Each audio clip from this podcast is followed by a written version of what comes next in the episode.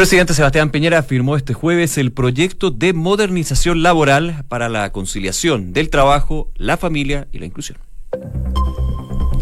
Una de la tarde en punto, ¿cómo están? Bienvenidos. Gracias por acompañarnos a esta hora en Noticias en Dura, revisando las principales informaciones de este día jueves y con el placer de contar nuevamente con la presencia de Josefina Estauracópulos. José, Qué gusto. ¿Cómo estás, Nico? O sea, tú estás desde bien temprano ya con todos nuestros auditores y amigos que escuchan Duna, pero yo no había tenido la oportunidad de darte la bienvenida nuevamente. La dicha. La dicha. Ah, bueno. muchas gracias. Va a hablar en inglés, de hecho, ahora, así que atentos. Tu bien. Oye, les cuento rápidamente que hasta ahora la Dirección Meteorológica de Chile dice que en Santiago eh, tiene 22 grados de temperatura. La máxima tan solo va a llegar hasta los 23. Va a estar todo el día nublado, condición que al parecer se va a mantener durante los próximos días. En Viña del Mar y Valparaíso hay 23 grados, la máxima va a ser de 18, se espera nubosidad parcial también. Concepción registra precipitaciones, hay 14 grados en estos momentos, precipitaciones que probablemente van a durar hasta el sábado. Y Puerto Montt, ojo ahí porque mm, se registra un sistema frontal desde el día de ayer, hay 11 grados de temperatura, la máxima podría llegar a las 13, pero no se pronostican por lo menos para el día de hoy precipitaciones sí, probablemente para mañana y el sábado. Sí, muy importante lo que pasa en la región de los lagos. Ayer, de hecho, sectores donde cayó más de 100 milímetros de agua en eh, poco tiempo, en, pocas horas. Así que fue muy intensa el, el, sistema frontal en ese lugar y vamos a estar conversando también de los efectos que ha tenido este temporal en el sur del país. Volvemos a Santiago con la UST del Ministerio de Transportes porque hay algunos puntos a tener en consideración. Por ejemplo, colisión en ruta 5 al norte a la altura de San Nicolás, ocupada la pista central en la comuna de San Miguel. También eh, semáforo apagado en Gilberto fue en salida con Avenida Las Condes, en la comuna de Las Condes. Hace un rato la UST en su cuenta de Twitter eh, alertaba de un accidente en General Velázquez al norte, en la altura 5 de abril, inhabilitada la pista central izquierda, congestión alta en estación central y último dato que les puedo dar era. Eh, se fue hace mucho rato ya de estar. Ya pasado. Sí, no, no, no voy a empezar a. Hace, hace 10 horas pasó esto, ¿no? Ya. Y el último que les puedo comentar es un camión en Pana, en Américo Vespucio, el Oriente, altura Santa Elena, ocupa la primera pista en la comuna de Maipú. Algunos de los puntos que están ahí eh, llamando la atención de la UST del Ministerio de Transportes. Cuando son, eh, cuando es, digo, la una con tres minutos, revisamos las principales noticias en los siguientes titulares. El presidente Sebastián Piñera firmó esta mañana el proyecto de ley de modernización laboral para la conciliación del trabajo, la familia y la inclusión. La iniciativa, entre algunos de sus aspectos, permitiría acordar a cuatro días las jornadas de trabajo adaptables a las distintas realidades y necesidades de los trabajadores. El temporal en los lagos ha dejado a 477 damnificados, 64 viviendas con daños y la conectividad es el área más afectada. El subsecretario del Interior, Rodrigo Villa, además aclaró que los fallecidos reportados ayer no tienen relación directa con la emergencia climática. La desaprobación del presidente Piñera cayó tres puntos y llegó al 50% según la última encuesta de Criteria. De acuerdo al estudio, quienes aprueban la labor del mandatario pasaron de un 34% a un 36%, lo que mantiene en cifras rojas. Fiscal Emiliano Arias presentó una denuncia administrativa en contra del persecutor Sergio Moya por hechos falsos que atentan contra su honra. Esto luego de que Moya lo denunciara por cuatro delitos y así se abriera un sumario administrativo y una arista penal en contra del fiscal jefe de Rancagua. La bancada de diputados de la UDI denunciaron haber recibido amenazas de muerte tras apoyar la aprobación del TPP-11 en el Congreso. El jefe de bancada de diputados de la colectividad, Javier Macaya, anunció que van a realizar una denuncia con todos los antecedentes ante el Ministerio Público. Esta mañana comenzó la restricción de dos dígitos para los vehículos con convertidor catalítico inscritos antes de septiembre del año 2011. De esta forma se busca retirar de circulación a unos 200.000 automóviles diariamente dentro del anillo Américo Vespucio. Hoy no podrán circular los autos con patentes terminadas en 0 y 1. Noticias del Mundo, Nicolás Maduro llamó hoy a las Fuerzas Armadas de Venezuela a combatir a cualquier golpista tras el fallido alzamiento cívico-militar de la oposición.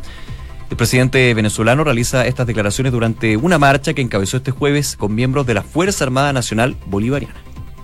Mike Pompeo y Sergei Lavrov se van a reunir en Finlandia para tratar la crisis en Venezuela. El secretario de Estado norteamericano va a conversar con su par ruso al margen de una reunión del Consejo Ártico, que comienza este lunes.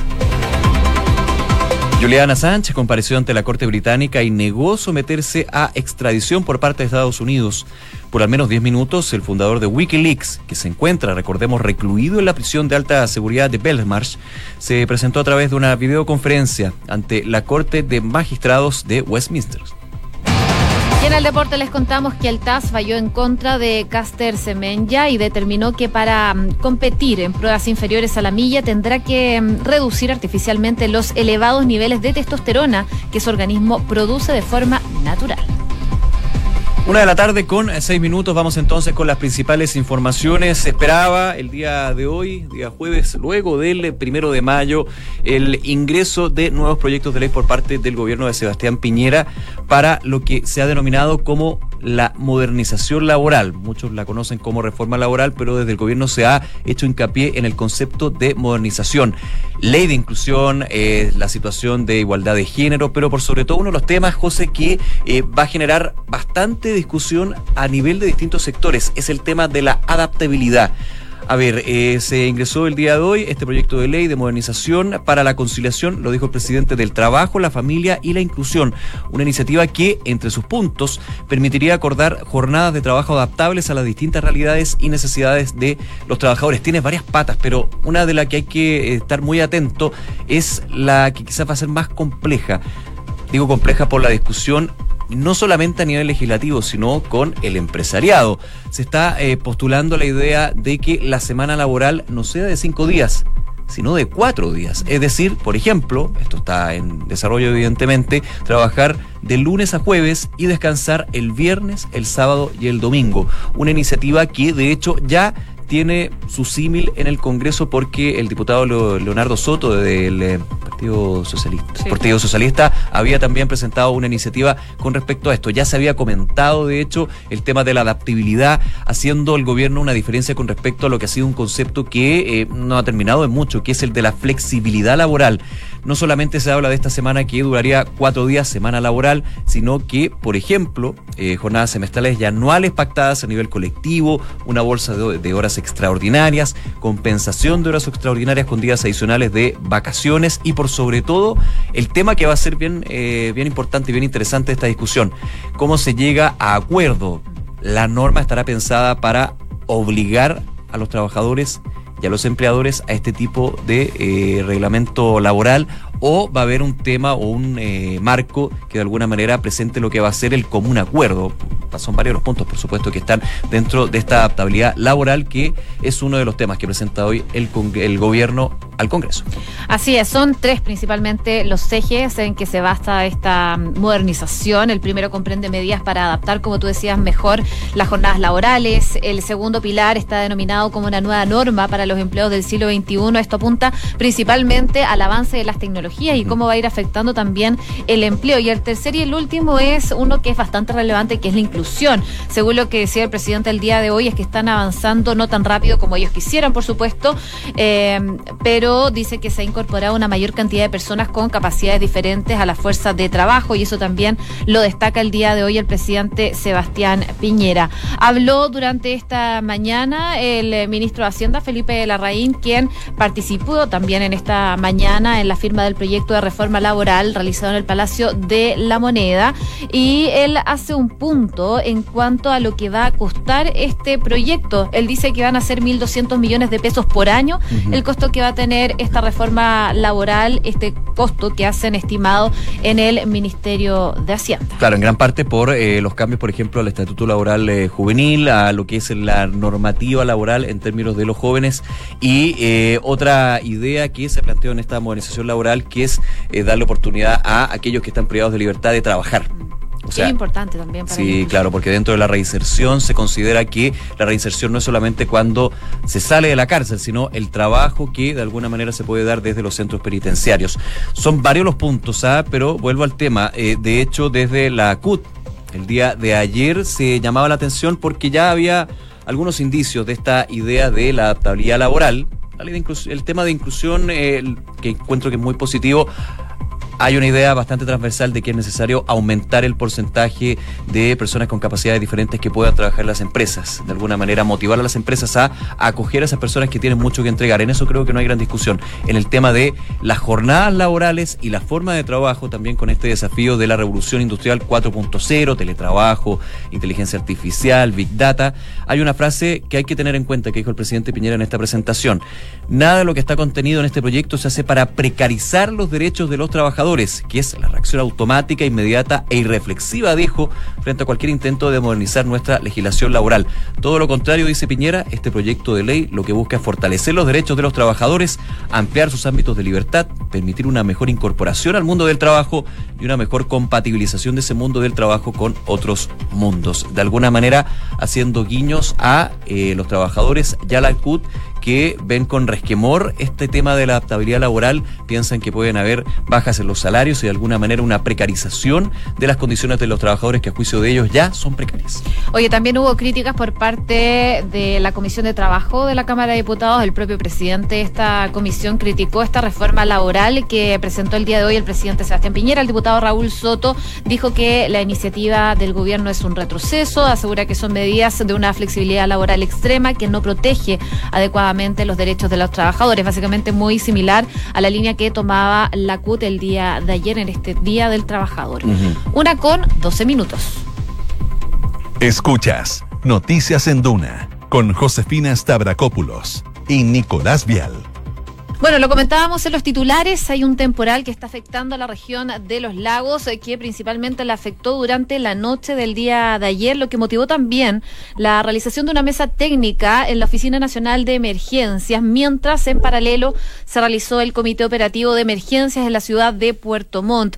El ministro de Obras Públicas, Juan Andrés Fonten, ha participado entonces de esto, él viajó el día de hoy durante la mañana para estar monitoreando la situación que se ha generado por eh, la situación esta emergencia por el sistema frontal. Queremos saber más detalles de esto con el ministro que ya está en la línea, Juan Andrés Fonten, ministro de Obras Públicas. ¿Cómo está? Muy buenas tardes. Buenas tardes, yo muy bien, gracias. Muchas gracias, ministro, por este contacto. Sí, a ver, eh, ¿cuál ha sido el balance luego de este COE y por sobre todo la situación que ayer era bien compleja, también se ha mantenido durante esta jornada en Puerto Mónico, Chamó? Solamente algunos de los puntos que de la región de los lagos han eh, tenido este efecto. Sí, efectivamente este ha sido un, sistema frontal eh, muy intenso, de mucha lluvia. Eh, no ha habido precipitación sólida, prácticamente no ha habido nieve, entonces el, grueso de los caudales, que se, bueno, el, ha sido lluvia que ha hecho que los caudales crezcan mucho. Eh, y durante aproximadamente 12 horas, durante el día de ayer, de verdad fue el momento peor, ya en la noche empezó más bien a a, a, disminuir el, la, la, lluvia y hoy día ya no, no llueve ya, o sea, ya el, el frente eh, siguió hacia, hacia, el norte, está en este momento afectando la, las regiones de, de los ríos y de la Araucanía. Acá eh, efectivamente fue mucha la lluvia, pero la visión eh, que surgió de, la reunión que tuvimos del Comité Operativo de Emergencia el día de la mañana es que en general eh, la región respondió bien a este desafío no hay eh, eh, accidentes fatales que eh, lamentar vinculados estrictamente al, al, tema del, del, de la lluvia, digamos. hay, eso sí, bastantes daños en, en conectividad, mm. hay 15 cortes de, camino, pero en general son cortes que permiten utilizar caminos alternativos.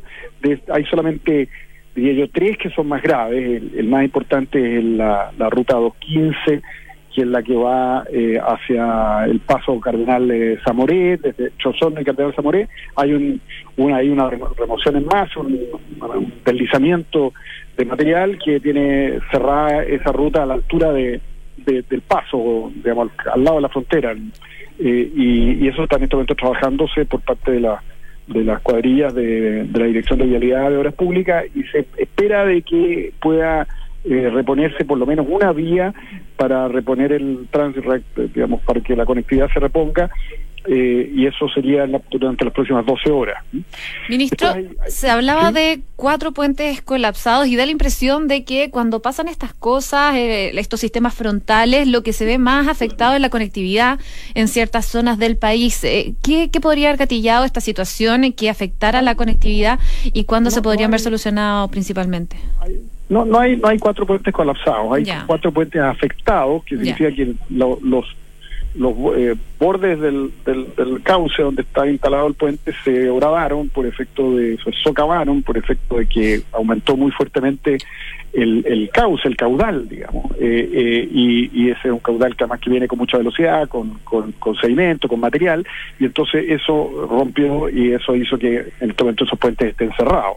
Pero se están haciendo los trabajos para efectos de eh, rehabilitar su utilización prontamente. Hay un puente sí que tiene más problemas, que es el puente San, Romo, San Ramón, que une, eh, la, la ruta B69 entre Pueblo y Puelche.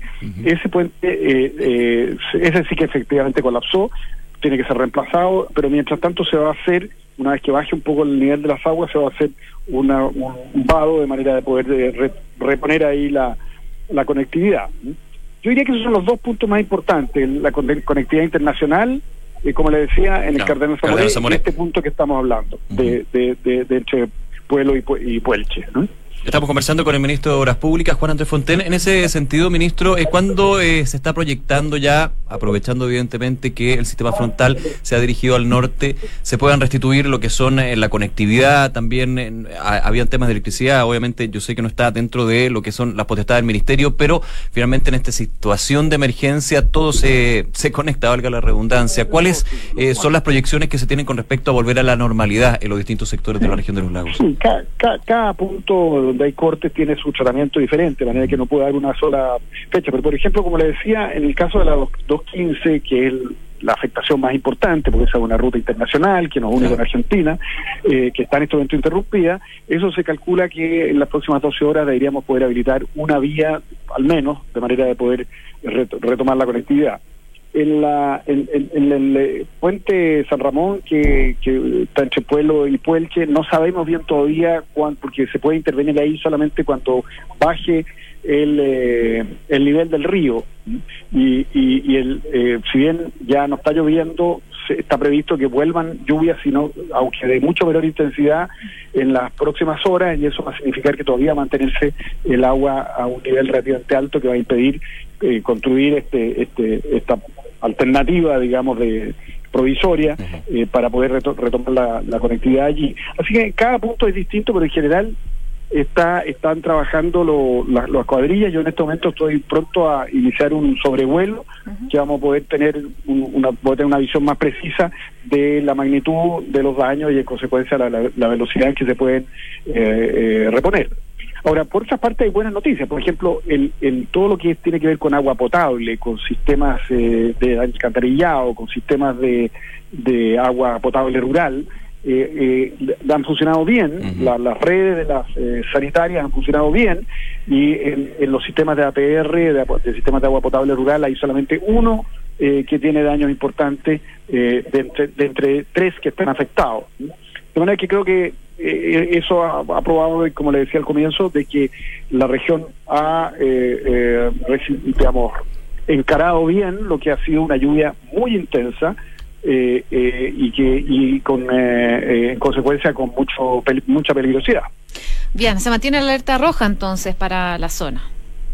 Se mantiene la alerta roja porque todavía no hay un conocimiento acabado de todos los daños y en consecuencia de, de los efectos que se puede provocar. Bien, ministro Juan Andrés Fontel, muchísimas gracias nuevamente por este contacto con Duna. Que esté muy bien. Encantado. Buenas tardes, ministro. Buenas tardes. Una de la tarde con 19 minutos.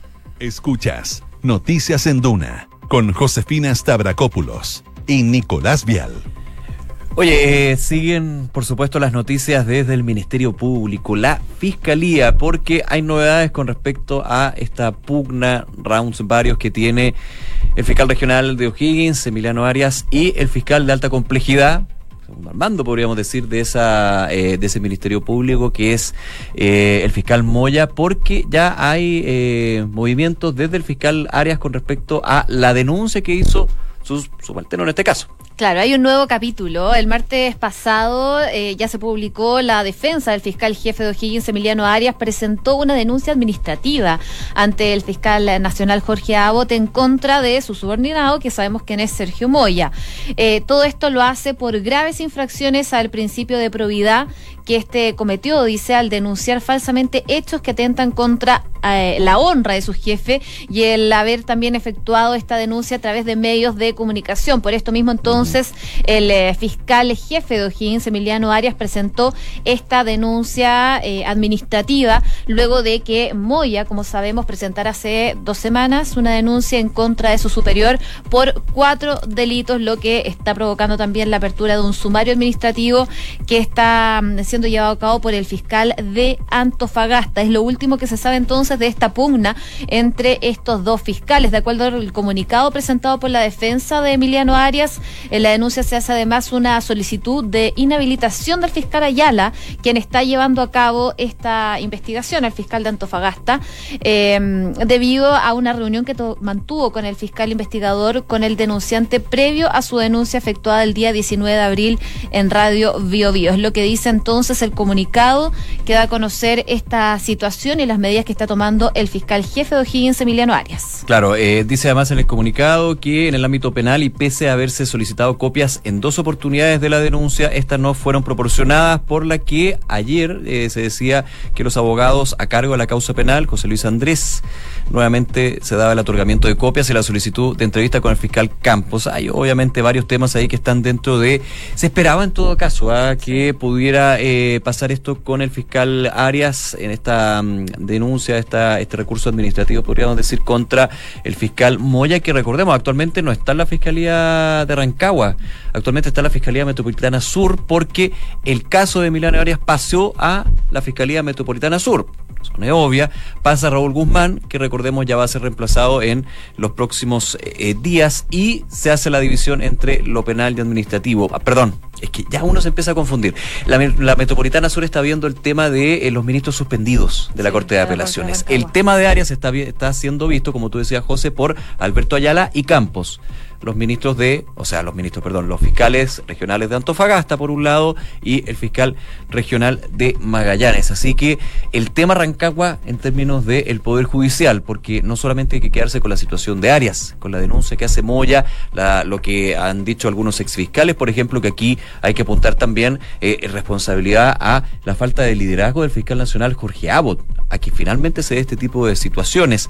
Y eh, está por el lado del Ministerio Público, está por el lado de la Corte de Apelaciones de Rancagua, es decir, el Poder Judicial no solamente en O'Higgins, sino a nivel nacional, está de alguna manera con una tormenta bien complicada y donde se empiezan a conocer estos nuevos antecedentes. Lo de hoy día es justamente esta denuncia administrativa contra Moya del fiscal Arias por hechos falsos, dice, que atentan contra su honra. Son cuatro eh, elementos de hecho que aplica Moya, dice, hay irregularidades y que justamente son investigadas desde el ámbito penal y administrativo por fiscales regionales del país. Claro, lo que habla Moya es de un eventual tráfico de influencias en el caso Cabal, obstrucción a la investigación en la causa contra el ministro de la Corte de Apelaciones de Rancagua, Emiliano Elgueta, y también obstrucción a la investigación en la causa del Teatro Municipal de la ciudad. El cuarto punto dice relación con una presunta violación de secreto por un caso de sustracción de información de la base de datos de la Fiscalía de O'Higgins, la cual llegó a manos de un particular en Puerto Montt. Esos son los cuatro puntos entonces que hace referencia Moya para denunciar a Arias, por lo que Arias ahora se defiende. Claro, y otro tema que también está ahí en el aire es la publicidad que se ha dado de eh, la defensa de Arias por un lado y la denuncia de Moya. Recordemos que eh, la denuncia de Moya se hace pública por entrevistas que dio a medios radiales justamente con respecto a este tema. Una de la tarde con 24 minutos. Escuchas Noticias en Duna con Josefina Stavrakopoulos y Nicolás Vial. Revisamos entonces las principales noticias en los siguientes titulares. El presidente Sebastián Piñera firmó esta mañana el proyecto de ley de modernización laboral para la conciliación del trabajo, la familia y la inclusión. La iniciativa permite acordar a cuatro días la jornada de trabajo adaptables a las distintas realidades y necesidades de los trabajadores. El temporal en los lagos ha dejado a 477 damnificados, es de cuatro viviendas con daños y la conectividad es el área más afectada. El subsecretario del Interior, Rodrigo Villa, además aclaró que los fallecidos reportados ayer no tienen relación directa con emergencias climáticas y el ministro de Obras Públicas, Juan Andrés Fonten, en conversación aquí en Noticias en Duna, señaló que se espera especialmente que la conectividad del paso Cardenal Zamoré sea habilitada en las próximas horas. En otros temas, la desaprobación del presidente Sebastián Piñera cayó tres puntos y llegó al 50% según la última encuesta Criteria. De acuerdo al estudio, quienes aprueban la labor del mandatario pasaron de un 34% a un 36%, lo que mantiene las cifras en rojo. El fiscal Minario Arias se presentó una denuncia administrativa en contra del persecutor Sergio Moya por lo que acusa hechos falsos que atentan contra su honra. Esto luego que Moya lo denunciara por cuatro eventuales delitos o irregularidades. Así se abriera un sumario administrativo y una lista penal en contra del fiscal jefe de Rancagua. Nicolás Maduro llamó a las Fuerzas Armadas de Venezuela a combatir a cualquier golpista tras el fallido alzamiento militar. El presidente venezolano realizó estas declaraciones durante una marcha que encabezó este jueves con miembros de las Fuerzas Armadas Nacionales Bolivarianas. En ese ámbito, Mike Pompeo y Sergei Lavrov se reunirán en Finlandia para tratar la crisis en Venezuela. El secretario de Estado norteamericano conversará con su par ruso al margen de la reunión del Consejo Ártico que comienza el lunes en la ciudad de Rovaniemi. Y en el deporte, el TAS falló en contra de Caster Semenya y determinó que para competir en pruebas inferiores a la milla tendrá que reducir artificialmente los elevados niveles de testosterona que su organismo produce de forma natural. Una de la tarde con 26 minutos. En Credicorp Capital te dan acceso a una red exclusiva de oportunidades de inversión que satisface los objetivos de los clientes más exigentes. Son parte del grupo financiero Credicorp con más de un siglo de trayectoria en Latinoamérica y más de 30 años en Chile. Credicorp Capital, excelencia en inversiones. Inmobiliaria Armas, empresa líder en la industria con más de 50 años de trayectoria, te invita a conocer e invertir en sus múltiples y atractivos proyectos inmobiliarios de alta plusvalía. Conoce más en iarmas.cl. El e-commerce está creciendo a pasos agigantados y Bodega San Francisco lo sabe muy bien, respaldando la gestión logística de las más grandes empresas de Chile. El arriendo de bodegas es tu mejor decisión. Conoce más en www.belargasf.cl. Y si tu panorama de fin de semana es eh, cortar el pasto, a tu vida le falta onda. Aprovecha con Banco Vice y compra tu auto Honda de 3 a 24 cuotas sin interés pagando con tus tarjetas de crédito. Conoce los detalles en vice.cl. Banco Vice simple para ti. Que lata cortar el pasto, pero bueno, hay que hacerlo ahora. es parte de. Es parte de. Una de la tarde con 27 minutos nos vamos. Como siempre, muchísimas gracias por acompañarnos en esta revisión de las principales informaciones, todos nuestros contenidos a la carta ahí en duna.cl y los invitamos a que sigan en nuestra sintonía porque ya viene información privilegiada y luego la tercera PM. Que estén muy bien. Muy buenas tardes.